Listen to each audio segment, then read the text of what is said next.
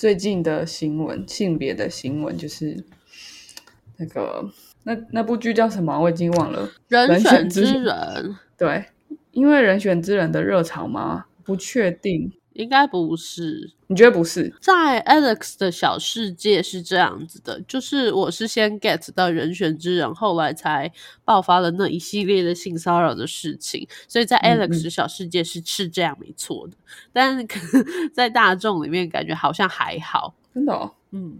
确实他们是有先后顺序，可是彼此之间的关系有没有，我觉得不确定。可是至少从时间发生的顺序来讲，是蛮有机会的。待会可以解释一下，就是这件这一连串事件爆起来的原因。好啊，我也是觉得非常好奇耶，因为就是我刚刚有说嘛，在 Alex 小世界，就像是我突然会念了一个中文字，然后我在路上好像就很常看到这个中文字一样。哦，好，什么心理的？预兆这样，是开天眼的感觉。好，那先带大家回顾一下 Me Too 运动。哦，我以为是要先进一下片头曲。哦，对，好。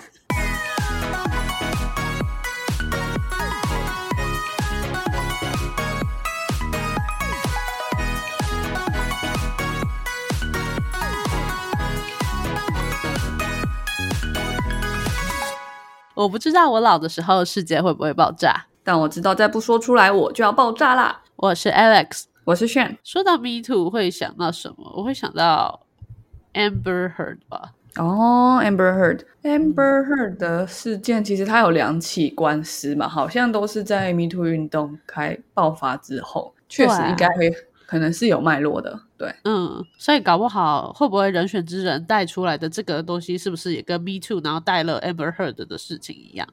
那不过在此之前，我们就是要先回顾一下 Me Too 到底怎么起来的。对，因为 Amber 好像跟今天没有关系啦。对对对，而且后续问题有点太多了，好容易分心哦。其实 Me Too 这个 Hashtag 在二零零六年，就是很很 N 年前就已经有人开始使用，但是那时候不太算是 Social Media 的时代，那是发在一个叫 MySpace，就是 Facebook 的。前身的一个社群网站上面，嗯，对。但是我觉得大家比较有印象，然后真的也蔓延到全世界的，应该就是六年前哦，其实已经六年了的的那个 Harvey Weinstein 的那个韦恩斯坦嘛，或什么温斯坦的那个电影 producer 的这个呃诉讼，嗯。对，那他一开始就是在一个美国演员叫 Elisa Milano 的号召之下，就很多女性就开始在 social media 上面就用 hashtag Me Too 去分享他们遇到不当对待的经历。那这其实是蛮大的改变，因为以往经历这些性暴力或嗯，就是任何性。形式的性剥削的女性是很少会公开的去讲述自己的经历。第一个，它是创伤，对对。然后第二个，它会这种创伤的形式跟我们身为社会性动物有很大的关联性。就是我不是单纯的被一颗炸弹炸到，而是这颗。炸弹跟我的人际关系有关系，所以我今天揭露出来的话，会对我的人际关系有很大的影响。对，无论是正向或负向，其实至今都还是一样。所以愿意真的跳出来讲，然后的人都是很很很勇敢的啦。对，那也有一些人是匿名的分享，那他的 hashtag 就不是 me too，他的 hashtag 是是 the reason I don't report。我没有，我没有报，我没有告他的原因。然后很多人会写出他们的亲身经历，但是他们也会讲说为什么我不愿曝光的原因。是是是，对，当然没有 Me Too 运动大，但其实我自己有追踪的 Hashtag 是 The Reason I Don't Report。对，嗯嗯，那当然是因为 Me Too 的声浪非常的大，那它其实带动了很多世界上不同国家的的这些性别的运动，比如说。它总共在地球上有超过八十五个国家跟地区变成热门关键字，然后不同的语言都开始使用同样的 hashtag。那最后的话就是呃，Harvey Weinstein 的这个呃性侵案是被判有罪，而且是二十三年的蛮重的刑期。嗯，那台湾的 Me Too 的话，其实也是蛮接着二零一七年的事件而爆发，就是大家应该也还有一点印象，是二零一八年的时候一个体操教练的强制猥亵的官司。对，那一开始也是匿名的啦，所以他不是嗯，他不是直接公布自己的身份跟，但是他有讲说他的经历。那他的这个体操选手的经历是他从国中的时候就被他的教练梁梅中性侵长达十年，是那后续又有陆续有四名其他女学生就因为他的他站出来而一起提起了诉讼。那最后就是三年后，这个梁美忠就呃，因为强制性交还有强制猥亵判了六年，那他最后是死在监狱里面。嗯哼，对。那时隔了五年之后呢，又因为呃，就是在今年二零二三年的五月三十一号，又因为一个民进党妇女部的党工在他的 Facebook 发文。呃，去去讲述自己被性骚扰的过程，然后他事后跟民进党的妇女部主任许家田去求助，却没有被得到任何处理，最后就导致他因为身心受创而离开。他就去讲述这件事情。那其实这件事情的发生跟他发文的时间是有间隔一段时间的。所以你刚刚问我说是不是跟人选之人有关系？我觉得是，而且我们在讲人选之人的那一集的时候就有提到说，其实两位编剧他们确实是直接深入到党工的一天里面去做田野研究的。嗯，对，没错。那这个声量还有呃那个里面的台词金句，其实都直接被搬到现实生活里面去引用。对。对啊，他那个民进党的这个妇女部的党工，他新闻一出来，我马上就有私讯我亲爱的伙伴炫，我想说，哇，这不就是我们在刚做完的人选之人的东西吗？对，没错，是啊，原原本一直想说人选之人有去做填调，那可能这件事情就是在每个党部一定都有存在，那但是一直觉得说可能不会爆出来，那就没想到事情就这么的真实的在我们眼前上演了。我觉得其实应该真的是蛮明确，至少如果以人选之人的正正反两两派，因为人选之人有一个很强烈的谁是好人，谁是谁是好党，谁是坏党的那个感觉嘛，他是用价值观进步或价值观的保守。那我们如果对照现实生活中，就是大家都不言而喻，所以呃，我觉得一定是。就是一就只是一面镜子，你很难说他们是没有关系的。况且人家都已经告诉你，他有他真的亲身亲眼看到。然后其实这件事情，我觉得还有还有最近一个另外一个新闻可以提一下，就是我们之前有提到，就是呃上野千鹤子这个学者，这个学者在东大的毕业典礼里面直接就讲出来说，东大的录取率在医学院里面是有偏见的。因为不论工学部或是文学部里面，女生的入学率其实是高于男生的。可是为什么在医学部里面女生会比男生低？对，但是实际上所有的科目的表现，他们两个是差不多的。他直接提出来这件事情，结果多年后，这呃医学部真的就直接被起诉，然后他们是被。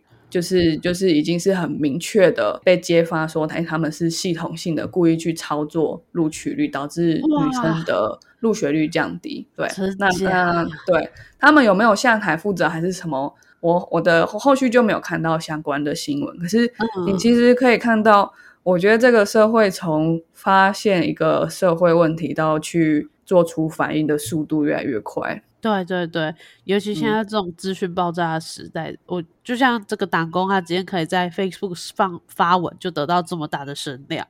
对，那我觉得其实蛮有趣的，因为像像这样的新科技能不能改变社会问题，一直都一直以来都有呃争议。可是其实，嗯，其实我其实我觉得，嗯。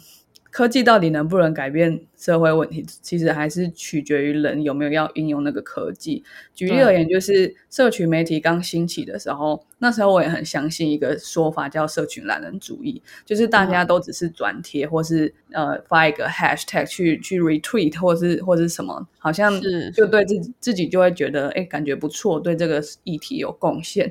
然后那时候就已经有人指出说，哎，其实这搞不好只是我们资讯已经资讯瘫痪的结果。所以我那时候很相信这件事情。结果后来就发生了 Me Too 运动，它完全就是一个以 social media 为基础去爆发的社会运动。所以呃，我觉得社群懒人主义的逻辑并没有说就不存在，然后也没有说它真的嗯一定。只有一种结果，所以我后来觉得，哎，其实一个科技到底能帮到社会，还是伤害到社会，是蛮取决于这个世代的人。因为我觉得这个世代的很多年轻人，他本身就想要改变社会，那他今天拿到这个工具，他就是会拿来改变社会，是还是取决于人？嗯，我在高中毕业的时候，那一年是二零一九年。然后毕业的那一年之后，我的体育老师就是遭性骚扰调查，然后就确定他就是个狼师，哇，他就被带走了。然后因为我们是女校嘛，所以也是一个女生，她很勇敢的，就是。出来指认这个老师是狼师，然后后来透过我们学校那种 Facebook 的靠北版，嗯，就是一传十，十传百，所以大家觉得说，哎，今天有人愿意出来指证了，那他也有被骚扰过，他也出来指证，结果真的就像拔地瓜一样，下面太多了，对，所以最后纵使这个老师他的爸爸是某中学的校长，但是最后这个老师还是被掉了，对，这就是。这是社权力量哎，不然如果照照理说，我们是一个学校，然后大家都没有在用手机，那时候如果也没有 Facebook 的话，我们要怎么透过这样的消息去告诉别人说我们在组织一场这样的运动？你如果你是其中一个，你要不要加入？我觉得是哎，因为如果没有的话，反过来听起来就很像房思琪。对对对，那个年代就没有啊。然后他，我我相信一定有另外一个房思琪在，可是他们两个没有办法在一起，就没有那份勇气。对，好，所以我觉得就是因为这种形式的暴力，它不是，嗯，它不是每个人都看得出来的。比如说像 Will Smith 揍 Chris Rock 一呃一巴掌，大家都看出来那是暴力。可是性暴力是不太会发生在聚光灯下面的暴力，这是第一个。然后第二个就是性暴力的话，它是很明显的一种权力不对等的情况，所以在这种权力不对等的情况之下，弱势的一方还要让这件事情被够多的公众看到，本身就是更加困难的事情。真的，嗯，对，所以。呃，我觉得还有刚刚还有第三点，就是像我提到，就是因为这是一个很对于人际网络有很大的影响的一种形式的暴力，你会在其他你比较难在其他形式的暴力里面看到肢体的暴力，或可能语言的暴力还比较接近一点，但我觉得肢体的暴力可能大家是最熟悉的，但是也没有也没有跟这种性性的暴力可以相提并论，是。对，但他们的影响对一个人的影响，还有对他的。嗯，后续的人际关系的影响，我觉得其实非常的深远。嗯，是真的，真的。对，那虽然台湾现在很多迷途运动看起来是一个风潮，可是一个社会运动的能量，它确实会有来来去去。我们可以，我们以前也看过很多社会运动，就是兴起了一阵子之后无疾而终。那比较有组织化的话，我们可能会以为它比较有效果。可是这个组织化的运动，它有没有获得呃社会大众的关注，又是另外一件事情。举例而言，就是呃反送中是一个故意没有组织化的运动，我们不能说它很成功，可是它确实让香港处境被全世界看到，这个在以往是比较难难得的事情。对。对，那那他甚至也让其他国家对香港给出很直接的帮助，那这也是蛮不容易的，因为大家都蛮忌讳去踩到中国的痛处，这样。对。那或者是这是没有组织的运动嘛？我们以为没有组织就会失败，但其实反送中运动给我们一个很好的反例。可是那反过来说，有组织的运动，比如说长隆罢工好了，长隆罢工是非常有有组织，他们是由工会去领导的。但我觉得实际上以后来的成果也不能说是完全工会都。有获得他们想要的，至少以我的关注的角度来说，我没有我没有觉得，因为他有组织化，有获得比较大的成功。所以用这样的观点去看 Me Too 运动的话，我会觉得现在是一个很有能量的状态。只是它目前的走向是，我觉得比较偏向政治的活动，因为它一开始就跟政党的关系绑在一起。我们会像二零一八年一样看到更多的。就是跟政治权没有关系的人出来站出来嘛？我现在在在观察有没有这样的现象。对，这是我我自己对台湾 Me Too 运动的一些看法啦。但我觉得，呃，因为 Me Too 运动说要讲起来，要要讲的没有陈腔滥调，是一个 蛮困难的事情。因为这个这个运动已经六年了，然后台湾现在好像又突然爆起来一下，那我然后我们就会很觉得很好奇，说，哎，那那他。沉寂了五年之后再爆起来，会对我们的社会的制度啊，还是社会的风气有什么改变吗？嗯，对。那讲到这边，我觉得可以直接先给大家一些呃观念，就是性别平等运动我们的现状，还有未来的可能性，可能会怎么发展。好啊，好啊。我觉得首先我们先拿掉身为台湾人的 filter 好了，看一下全世界。嗯，对，对，真的。毕竟我们如果我我带最后会带一个邻国的例子啊，大家就会更有感觉。其实会有点难过，我觉得。好啊，对。那我先看给大家看一个调查，就是去年 P O 研究中心。我觉得大家如果想要看民调的话，我先推皮尤啦，就是。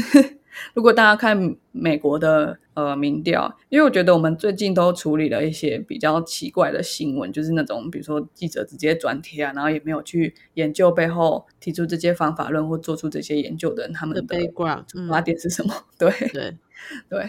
那这条皮尤是很多政治学者会会在写论文的时候去引用他们的调查，引用他们的数据，对，是相当具有公信力的。那他的二零二二年的调查，他就是指出来，所以其实有一半的美国民众是听过并且支持 Me Too 运动，但其实有呃二十一 percent 的人是听过但反对。哈，对。好吃惊，对，那支持的民众原因当然是因为就是认为女生是值得被尊重，还有受到平等对待的嘛，就是听起来就是一个人话。那反对的 民众就是说，嗯，他说 Me Too 运动是没有考虑到正当程序，许多指控都像陈腔滥调。我觉得这跟美国里面呃他们在呃影视业开始爆发的。这个起点有很大的原因，因为后来出现了所谓的 cancel culture，很多的呃影星只要牵涉到性暴力，就直接被 ban 掉。对，他就直接被 ban 掉。那我觉得，身为台湾人，可能很常听到什么东西被 ban 掉这样，因为我们的我们的邻国就很擅长一点。对，但是身为美国人就是事实捍卫言论自由，就是即使大家都想要变白痴，也要有变白痴的自由。美国人常这样讲，确实对。但是他身为美国人，他们应该会对于 cancel culture 很多人会感到很反感。那我觉得就是呃，Me Too 运动跟 cancel culture 是不是彼此之间？是有必然的关系，我觉得不一定，因为在别的国家有没有因为艺人沾到了呃牵涉了性骚扰或者是任何形式的性暴力的议题，他们就没有办法再获得任何机会。我觉得好像没有美国那么强烈。哎，确实确实，美国真的是比较强烈。举例说，像是当时我突然忘记他叫什么名字，就是他不能去演《加勒比海盗》的那个 Johnny Depp。哦，对，看我脑子发生什么事？对啊，就是 Johnny Depp，他一摄入，然后他就被迪士尼整个 ban 掉。可是日本的话，他杰尼斯的社长就是强尼喜多川呐，嗯，他就是会去骚扰他的旗下的那些杰尼斯的偶像。有对，可是日本人对于强尼喜多川还是非常的尊敬，他觉得他成功的创创造出这个杰尼斯世界。OK，是不是？就是还是对。所以他是骚扰他的旗下艺人哦。对，对啊，这个就是啊，嗯，对。唉，可怜呐，那些偶像你也才多年轻哎，就多小，然后就以为这件事情很正常。哦，哇，真的很有问题，我觉得。唉，好，好，不过话说回来，就是性别平等运动的现状。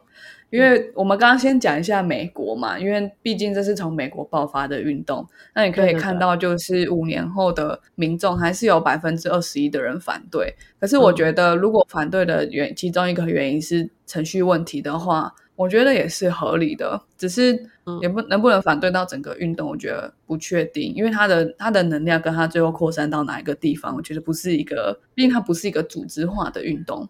就没有人可以决定，嗯，那有些人决定要就是公审一个坏人，然后让他被 cancel 掉，那是他们对这这个运动的理解跟他们做出来的决定。哦，对，而且这样说，其实我我就理解，因为我刚刚一听到说，哎，怎么会有人不支持 Me Too 运动，会觉得那个人在想什么？可是如果他是很坚持，他不想要这个 cancel 的文化的话，哎，那就倒是可以理解了。对，但是因为因为毕竟 Me Too 运动是没有一个主事者，所以没有人可以代表这个运动。嗯，对，所以我觉得可以可以理解为什么有些人会感到反感，但我不相信是那百分之二十一的人都这样想了。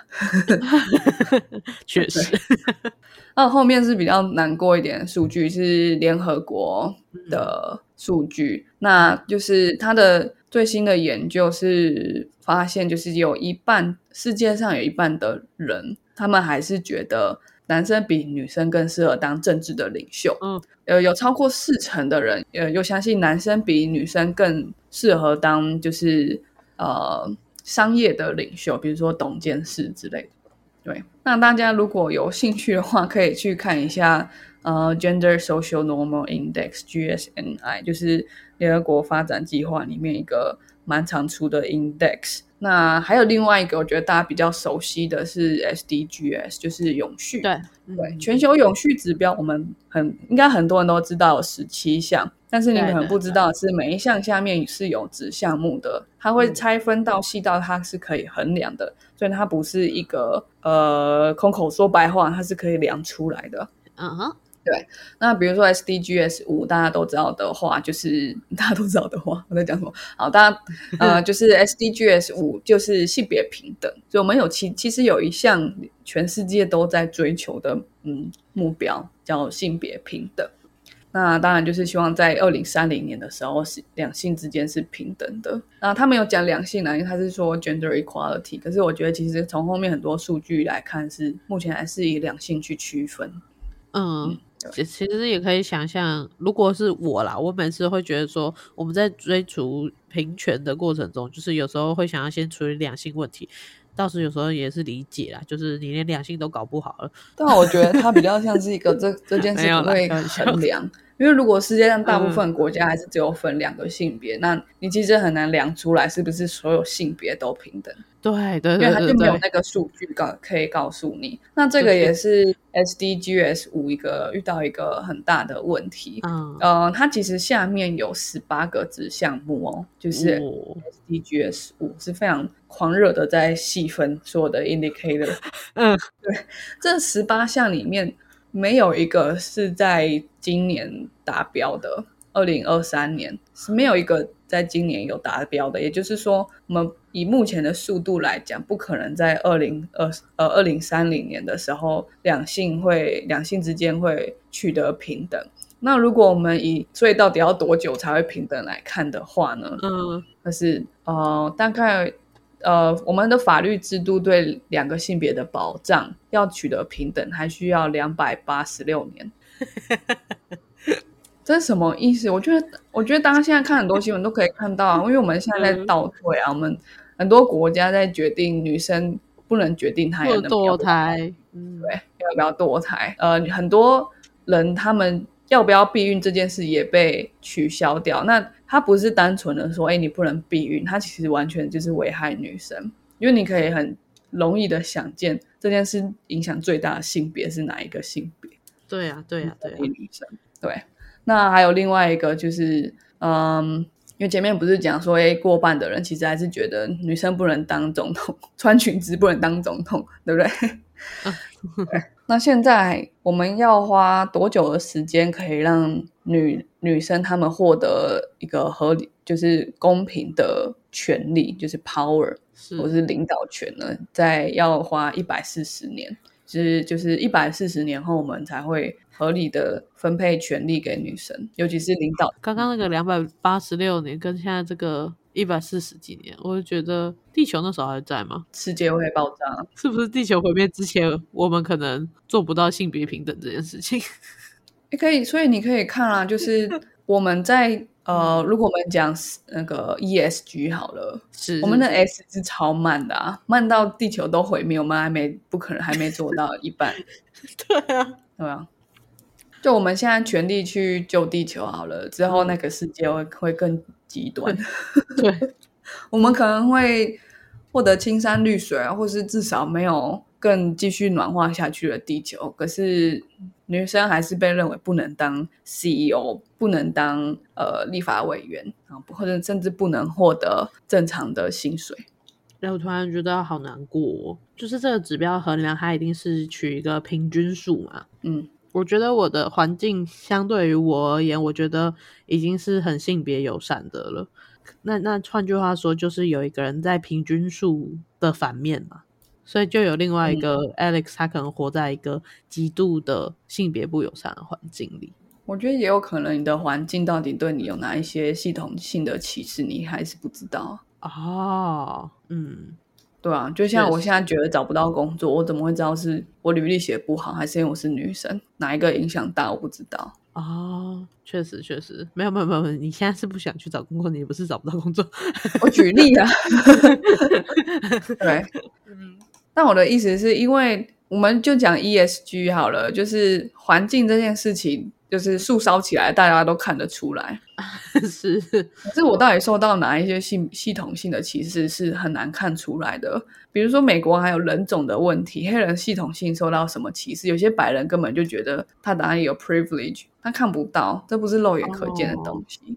对，我们只能用社会科学的实验去做出来。比如说，我今天用一个黑人的照片跟一个白人的照片去找工作，嗯对，我记得之前看过一个更夸张的是，嗯，他让大家在让受测者在一个打靶的场合，嗯，那个打靶的照片会出来，会出现，但是你只能涉及拿着枪的人的照片。那那如果那个人是双手举高的，他是人质，你就不能打他，这样对对对，这是他的这实验的设定。那嗯他是随机的让白人跟黑人去参加，然后不同年纪的人、不同社经地位的人去参加。嗯那那个节目就拍到很多突然出现的黑人的照片，他是双手举高的，他也、嗯他有更高的几率被打打中，这样。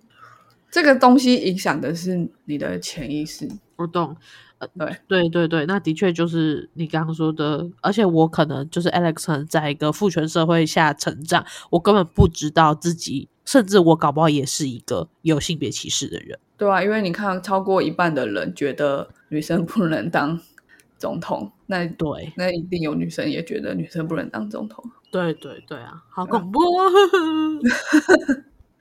我觉得 S 是最难改的、最难影响的，因为大光是大家要有共识就很难了。沉重。我还没讲完呢，还有另外一个就是，呃，我们不要讲说领导好了，因为领导就是可能非常少数，一一一个公司就是一个 CEO 嘛。如果我们讲对国家的议会呢，至少席次要差不多吧，但是就连拿到差不多的席次都要四十七年啊，至少有一个数字是我们有生之年可以看到的。我应该活得到大幸的，是我们要努力活一些，活下去，这样。唉嗯，那在 SDGs 五之下，其实有一个指标，就是跟今天的主题非常有关系。这个指标的翻译是哦，它是指标五之二之二这样，哦，好因为它有十八个，所以它就是有再往下一直 break down 到可以衡量到五之二的这个层层级还不能衡量，可是你知道他在量什么？那五之二之二就是去量五之二的其中一个数字了。嗯嗯嗯，呃，它的定义，它的意思，五之二之二是说来自亲密伴侣以外的人对妇女的暴力行为。对，那到五之二之一就是亲密伴侣的对妇女的暴力行为，这样。嗯嗯嗯，对，那它定义是过去十二个月内遭受非亲密伴侣性暴力的十五岁以上妇女和女童的比例。嗯那为什么它分开来讲？就是因为它后面还有更多细部的指标。你的呃，你对这个问题的理解，要是你要看到是女童，她们更大的问题是同婚的儿童的童儿童婚的问题。对，嗯比如说我们最熟悉的奇怪国家就是印度，他们现在还有很多就是把小女孩就是很小就卖掉嘛，就指腹为婚的那种这种习俗的存在。那这个也是在五之二之下的子项目。可是我们今天讲的 Me Too 运动，它完全就是属于五之二之二的运动嘛，也可能是五之二之一。但是我们目前看来的话，这些案例，比如说体操选手、妇女部党工遇到的问题，或者是 Harvey Weinstein 的问题，都是亲密伴侣以外的人，所以我认为是五之二之二。那我们目前五之二之二的进度如何呢？不知道，因为它没有资料。从联合去国没有五之二之二的资料。嗯十七项 SDGs 里面的第五项部分的是有资料了，比如说有哪一些法律被立法出来是对女生权利有保障，或者是对女生权利有侵害的，这个是量得出来。嗯但五至二至二目前是没有资料。我最后会解释一下，我们现在在性别平等上面，除了性别不平等这件事情之外，我们还有一个很根本的问题，就是我们没有性别化的统计学。哦，好对与此同时，我们先把画面带到中国，因为其实我一开始没有想要做台湾 Me Too 运动，就是 Me Too 大家都听到烂了，就是我觉得不是说它就不重要，而是我们身为做媒体的人，嗯如果大家都听到烂了，我们还做，我们的影响力就会变很小。这只是我出发对，所以我当时看到这篇新闻才觉得，好，我来可以可以来做一下 Me Too 运动。这篇新闻是我觉得写的，它标题下的很好，我推荐嗯大家去直接在 IG 上面追踪转角国际，因为他会他的他贴自己的文章都贴的蛮完整的，所以你不会觉得他是干嘛只给你一个片段。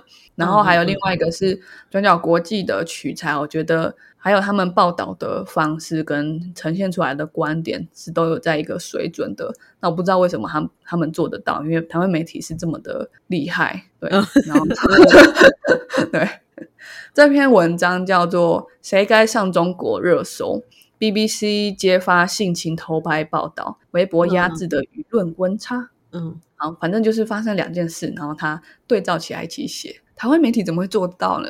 两件事对照一起写，好，很难呢。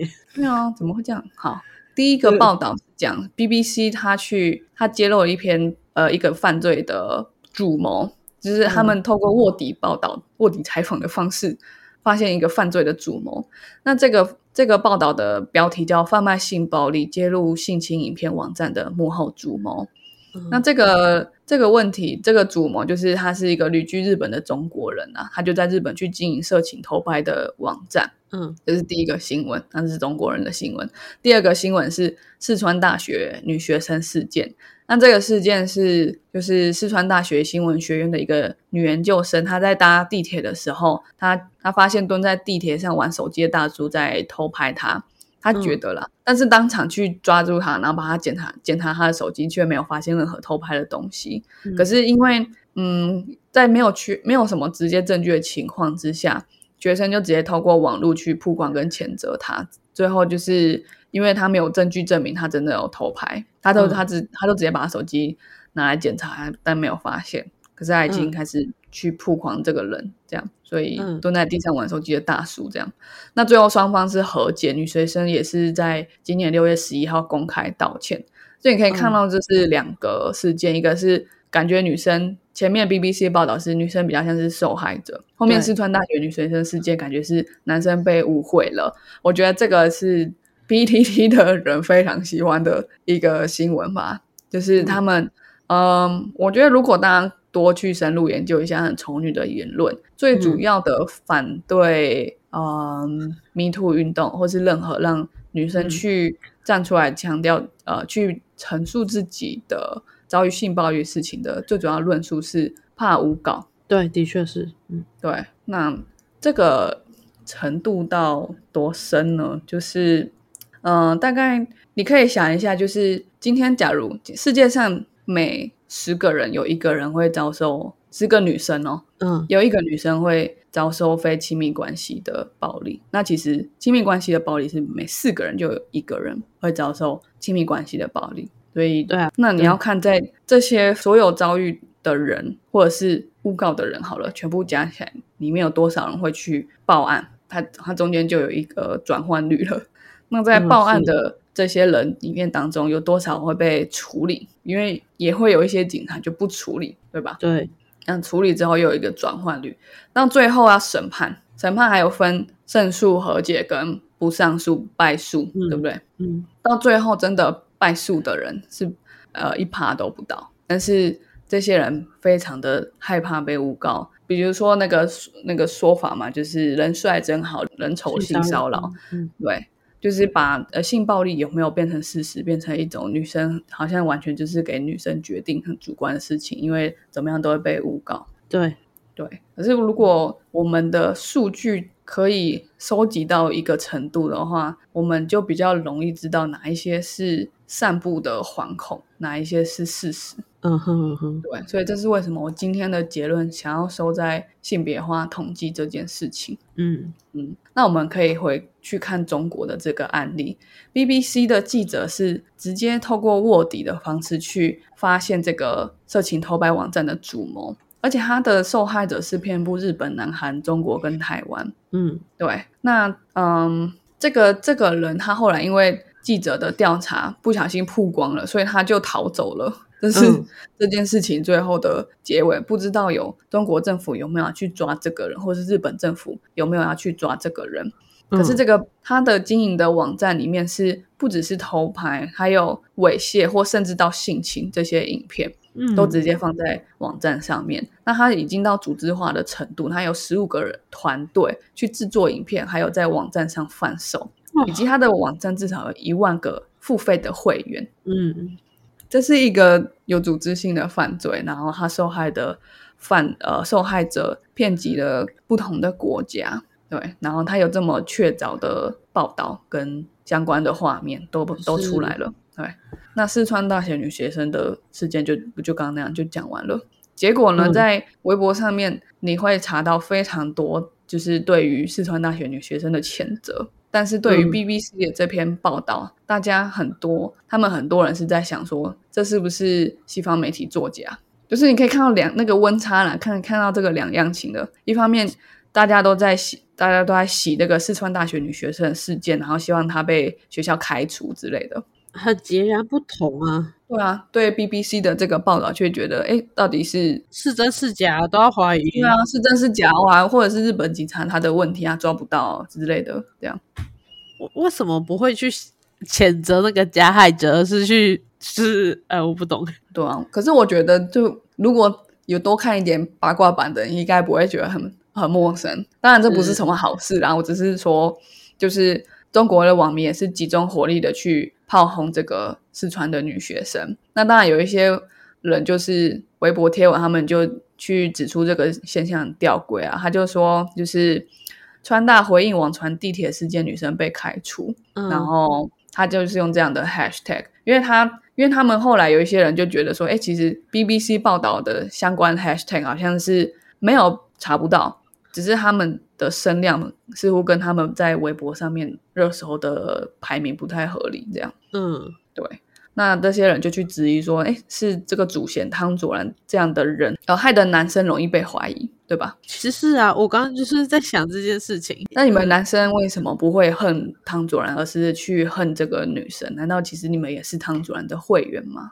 对啊，我我刚听到四川女生这件事情，我完全没有任何的 feedback，就是因为我我在想，为什么会让她这么没有安全感？这个社会，然后进而就是你提到那个四分之一的几率，对，但是他这个他这个是问的问题，他是在问这些男生说，今天你们那么害怕被误会的原因，不就是因为这个性世界上的性别极度的不平等吗？那你们又觉得世界上的性别没有不平等？这个问题是，所以这个问题是什么？怎么来的？嗯，其实它就是基于一个现在的常理，就是觉得性别是平等，然后再提出一个与这个常理不符合的一个悖论，所以其实它这个问题就是打破了最先原先的假设，也就是其实性别并不平等。对，所以其实性别是不平等的，男生也是有感受的。然后男生害怕自己被误会这件事情，是因为女生特别容易误会别人吗？还是这个社会让女生特别需要去担心跟误会别人？那最后女生为什么会有这样的反应？其实还是回归到这个社社会的性别是有权利上、结构上、根本上的不平等。是的，对，所以既然男生的感受是害怕自己被误会的话，那其实男生也感受到性别不平等的问题。哦哦哦，对，是。所以他才会提问啊，是是汤祖兰这样的人害你们容易被怀疑，嗯你们为什么不恨他？是是是，对啊，会不会你们其实也是汤佐兰，因为你是他的会员，所以因为你们的行为而导致你们现在担心的事情，结果你们现在又怪在女生身上的意思啦，这样。对对对啊，理解，嗯。嗯，好，但是呢，这个是刺激敏感的 题外话，对。但是我觉得最后还是要讲一下性别化的统计，因为我们刚刚前面有讲到五之二之二是完全没有资料。我那时候在做呃资料收集的时候，我觉得其实很怪，因为在 SDGs 五他们下面有其他的子项目是都有资料的，嗯但是就是五之二没有没有一个数据告诉我说，哎，对妇女的一切形式的暴力目前的进展如何？嗯，没有资料。对，那我后来查到一个数据，其实嗯他就告诉我们说，嗯，在呃去承诺会在二零三年达到 SDGs 的一百九十三个国家当中，没有任何一个国家它可以提供完整的在 SDGs 五里面的数据。就他连数字都没有，他怎么有办法承诺他会做到？他连现在他自己在哪都不知道。这一百九十三个国家当中，没有任何一个国家有可以提供一百趴的数据，完整的数据。是讲不出话来，也是因为我搜寻了一下，我的脑子里面没有相关的这个数据。对，然后他说，如果我们继续，嗯因为因为这个数据的覆盖度大概是每年增加三 percent，然后目前到好像平均来说是四十几 percent，意思就是说，你去查一个查一个呃，你去问大家体重多多重，好，你想知道全台湾的人体重多重，结果只有四十三趴的人回答你，那你要怎么讲出来？全台湾的人体重多重，你就讲不出来。嗯呃，现在问题是这样，那每年多三趴的人告诉你他的状况是怎么样啊？那如果每年多三趴的话，我们需要二十二年才可以达到一百趴的数据的覆盖度。就说光这个数据揭露的速度就已经是个问题了。对，就连去算出来现在有多少女生受到性暴力，都需要二十二年。好夸张如哦！已经不是说这件事情要解决需要多久，不是这个问题哦，是我们要知道这个数据要多久嘞？我们要知道这问题多严重，都需要二十二年，这个问题超严重的啊、是不是有就是严重到我连数据都不知道的严重哎、对啊，你想想看，如果我们今天问中游好了，就是你碳嗯碳排多少，然后他说等我二十二年，对你讲台湾民众会不会炸锅？肯定炸锅。我刚刚想到的是，有个老师想要测试你的数学程度怎样，然后发下一张考卷，他说我不是很想写，他说我二十二年之后会把它写完，然后再来改，这样 我那时候才知道他原来数学烂得一塌糊涂。对。可是已经二十二年了，怎么会这样啊？我的天哪！对。然后我觉得更奇怪的是，呃，联合国下面有分很多不同的组织吧，然后这个是女性的关关于性别的女性的组织，那还有提名说，哎，十个前十个资料给的最齐全的国家，哇，第一名是墨西哥六十八 percent，嗯，第二名是亚美尼亚，第三名是白俄罗斯，再来瓜地马拉、厄瓜多、秘鲁、哥斯达黎加、阿尔巴尼亚、巴拿马跟新巴威。很意外耶，很意外。对，他们是有最多的，从六十八 percent 到六十 percent，然后里面只有哥斯达黎加会来不及在二零三零年之前补完资料，以上其他国家都有机会在二零三零年以前达到一百趴的资讯的揭露，掌声加然后是这些国家，对，奇怪吧？对，凡是这些，就感觉好像社会非常完整，已经很走到后期的国家给不出来。而且你可以看到，就是所以我所以我在讲说什么是性别化的统计，因为我们的暴力，有没有统计对女性的暴力，这本身就是一个问题。因为如果你没有，你就要开始去统计处处啊、主计处，然后整个警政署，你要去调整他们对于犯罪事件的分类。然后另外一个还有就是这些通报的数据到底能不能代表实际上发生的数据，又要去想说，哎，自己执法的时候有没有带着性别的眼光去执法，有没有真的了解哪一些可能是性别的呃犯罪。哪一些可能是嗯呃比我们想象中更常发生的呃场合？我们都我们需要很多的政府的资源，才可以至少去收集到这些资料。而且你看，就是像 Me Too 运动，在没有 Me Too 运动之前，有多少人愿意去揭露？那假如十个人里面只有一个人去揭露，我今天统计到这个数据，到底能不能代表这个社会议题？就是很困难的事情。如果这个社会风气是大家倾向于不揭露的话，那就代表这个社会需要花更多的资源去收集到这个数据。但是问，但是如果我们是全球都需要一起来调配我们的资源，去达到世界在二零三零年以前不会爆炸的的程度的话，那我们可能需要大家更关注的是这个世界，我们或至少我们的国家有没有花很多资源去做性别主流化，还有性别统计。对，那这个我们跟。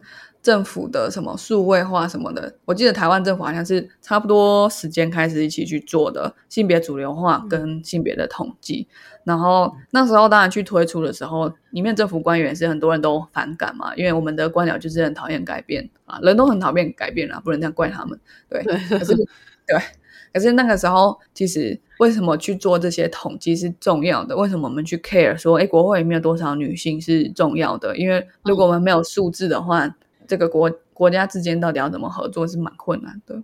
了解了，嗯，对，所以这个是我觉得大家如果有时间的话，可以去看一下自己公司的性别的统计。那我觉得统计这件事情很有趣的是，很有趣的是统计什么？嗯，对，比如说我们之前对于厕所的分配啊，我们还没有呃性别友善的厕所，就是 all gender toilet 之前，嗯，我们就是建筑法里面就是规定说，哎，女生厕所是二，男生厕所就是一好了。结果女生厕所还是塞车，所以这个资源有分，厕所资源看起来分配平均可是实际上没有。男生尿尿的时间跟女生尿尿的时间是差很多的。对，男生男厕通常都是空的，女厕通常都是大排长龙的。哎，所以今天这个问题好像看起来还好，可是实际上你可以。你可以想，第一个生理上女生比较不能憋尿，女生可以憋尿时间本来就比较短。然后第二个是，就是如果连这件事情，连尿尿这件事情，女生在公共场合里面都要花比较多时间的话，那她相对它可以做其他事情时间就会比较少。那你可以把它放大到各社会上各个层面、各个制度里面去看，你就可以知道女生要花更多时间跟更多资源去获得基本的呃资源、基基本的权利。对，理解。嗯，对，好。好，最后就是收收在这边了。如果大家还有兴趣去了解厕所的话，推荐阅读一本书，叫《空间 就是性别》，它是从建筑的角度里面去告诉大家说，哎，这个这个空间怎么改改变了性别的关系，然后性别又怎么改变了空间。举例而言，就是 最后最后再举例一下，就是在工业化时代之前没有客厅这件事情，但是有了客厅之后呢，女人就开始。她在家里面的空间就被限缩了，限缩到什么地方？就是厨房或者是她的卧室，他不能出来跟客人聊天。工业化社会之后出现这个事情，所以在一个家里面的女生的地位却就突然变低了。你可以想象一下，之前以前看那种比较比较古老的时代的电影吧，就是。嗯，在工业化时代以前，就是女生也要出去种田啊，她也要养鸡、养猪什么，她活动范围是很大的。对，嗯，或者是我们传统的那种闽式建筑，好了，谁可以坐在那个正厅，就是通常是地位最大的姥姥之类的。对，因为姥姥会活比较久，阿公会死，这样。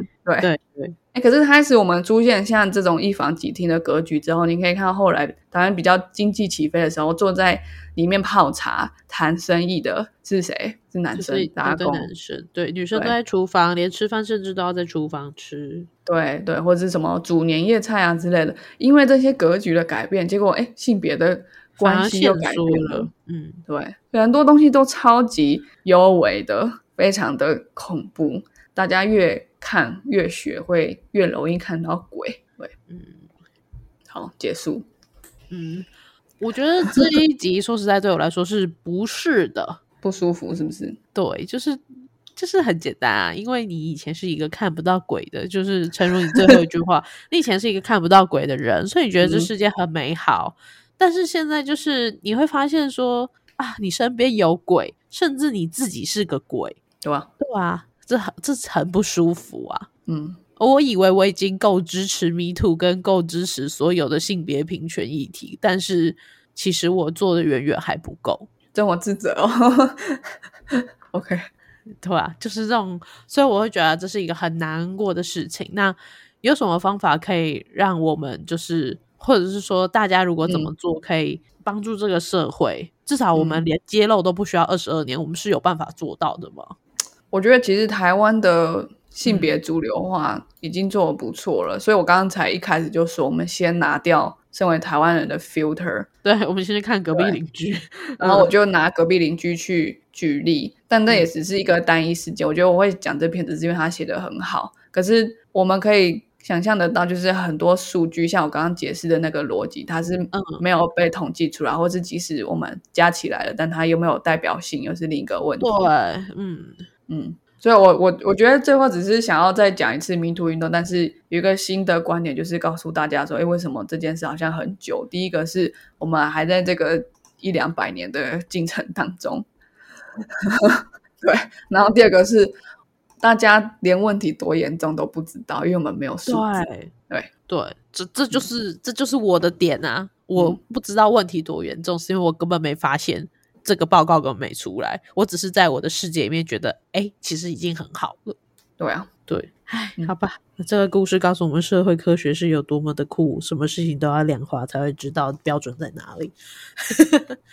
对，所以它很难啊，很多东西要量化，性别不平等的量化，甚至有人觉得 gender pay gap 就是两性之间的那个薪资落差的对的存在，这个数字的存在都会都会质疑。那我觉得其实性别相关的研究是，如果现在在听的是国国高中的小朋友，我不知道有没有。嗯，这个之后，应该还是会一直去继续需要研究，对啊，因为它很难衡量，也 也许你有机会就是去嗯到一个可以加速这个的、对啊。的，未来吧。嗯，对啊，或者是我搞不好我们可以用 AI 什么，可是 AI 还是要基于资料的收集，现在很多东西都是隐藏在每个人的心中，对啊，是啊，啊，好吧，那就是这样。总之就是把我们这个也也不也没有说沉重啦，就是大家总是要打开眼睛，然后认真的看一下真正的真正的环境嘛，然后也可以透过不同的观点去看不同的事物。好，嗯把这一集献给我们的听众朋友。那我们今天的 podcast 就到这边啦，我们下次再见喽，拜拜。拜拜。